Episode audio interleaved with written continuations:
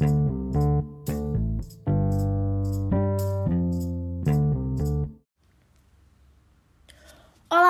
Ouvintes! Tudo bem? Eu sou Isadora Madeira e hoje nós vamos entender um pouquinho mais sobre interseccionalidade. Ao iniciarmos a conversa do que seria interseccionalidade, iremos definir o caminho ao qual iremos seguir para construir uma sequência de entendimento. E a partir disso, precisamos entender que esse conceito era trabalhado desde muito tempo pelo feminismo negro e pelas mulheres negras. Mas peraí, como tudo isso começou, até mesmo no mundo do feminismo? Bom, a importância dos feminismos como movimento social é inegável para a luta por igualdade das mulheres. Entretanto, é preciso pensarmos que cada um de nós é atravessado por inúmeros marcadores sociais, sejam eles raça, geração, identidade de gênero, sexualidade, etnia, dentre vários outros exemplos, que nos colocam, consequentemente, em diferentes posições sociais e que nos orientam em nossas reivindicações daquilo que é necessário, de acordo com os desafios enfrentados por cada um de nós a cada dia, além do que acreditamos ser necessário em uma sociedade.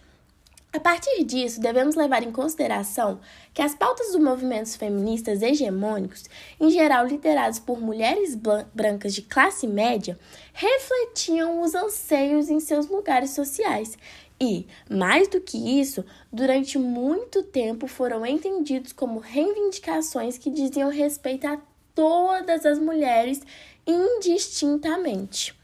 Com isso, o que vivemos durante ao longo do tempo foi uma ideia da existência de uma mulher como sujeito único, independente de suas experiências e lugares de fala na sociedade. Um exemplo bem claro disso foi o que tivemos no nosso, quando tivemos nossa extraordinária visita à Lua.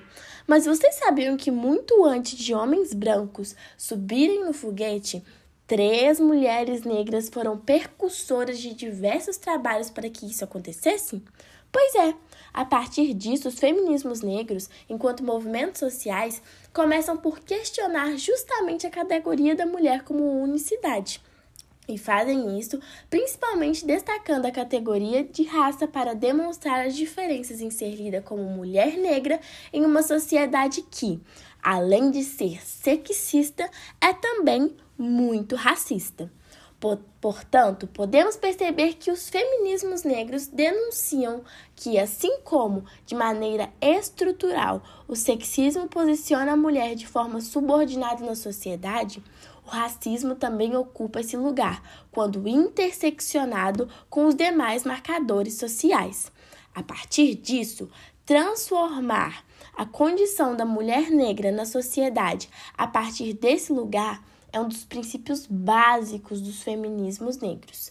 E, a partir, e para isso, dentro de uma perspectiva das mulheres negras, não é possível, portanto, ser feminista sem ser antirracista. Ou seja, não é possível ter desunião entre esses dois termos. Mas peraí, você percebeu que eu usei a palavra interseccionado, certo? Essa será, será a nossa palavra percursora para a interseccionalidade. Bom, como eu já havia falado, os feministas negras aplicam a interseccionalidade mesmo antes do seu conceito ter ganhado vida pela mão de Kimberly Crenshaw. Essa feminista negra conceituou interseccionalidade como a associação de sistemas múltiplos de subordinação mostrada como uma discriminação composta, que concentra problemas e busca capturar as consequências estruturais de dinâmica da interação entre dois ou mais eixos de subordinação. Além disso, a interseccionalidade trata de forma como as ações políticas específicas geram opressões que fluem ao longo de tais eixos, constituindo aspectos dinâmicos ou ativos do desempoderamento. Ou seja, não é possível pensar a realidade da mulher brasileira sem levar em consideração o racismo que marca nossa sociedade.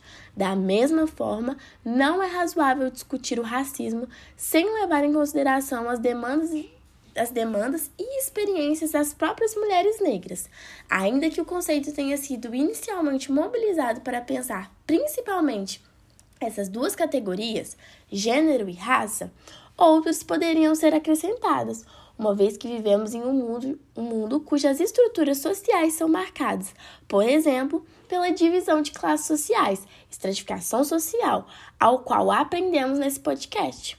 Além de que é marcado pela presença da homofobia e do capacitismo. Esses fatores e situações se interligam de forma que os indivíduos tenham diversas experiências marcadas pela limitação do acesso a direitos e oportunidades. Podemos ver então que a interseccionalidade veio como um conceito para capturar as consequências das interações entre duas ou mais formas de subordinação, sejam elas o sexismo, racismo, patriarcalismo, como exemplo. Além de ser uma ferramenta teórica e metodológica que estilhaça o espelho da mulher universal, transformando em um espelho de que forma permite que qualquer mulher seja vista diante do reflexo. Pela lente da interseccionalidade, ninguém fica de fora. Mas peraí, agora que vocês entenderam o que é interseccionalidade, não se esqueçam que algumas intelectuais negras que elaboraram as ideias precedentes que constituem a base, como, por exemplo, nos Estados Unidos, o trabalho de Angela Davis, a qual é uma referência para pensarmos nas relações entre classe, raça e gênero. Temos também Audre Lorde, ao qual teve uma importância ao destacar a particularidade das lutas travadas pela comunidade lésbica negra. Além de que o próprio feminismo brasileiro, ao qual hoje é uma grande referência internacional no que diz respeito aos seus movimentos e à produção intelectual de suas autoras. Temos a antropóloga Lélia Gonzalez, Luísa Barros, Sueli Carneiro, Jurema Werneck, Ângela Figueiredo, dentre várias outras que contribuíram para a construção em nossa sociedade. Bom, pessoal, mas foi isso. Chegamos ao fim de mais um episódio e eu espero muito que tenham gostado de aprender um pouquinho mais sobre esse assunto tão importante. Vou ficando por aqui, mas até a próxima!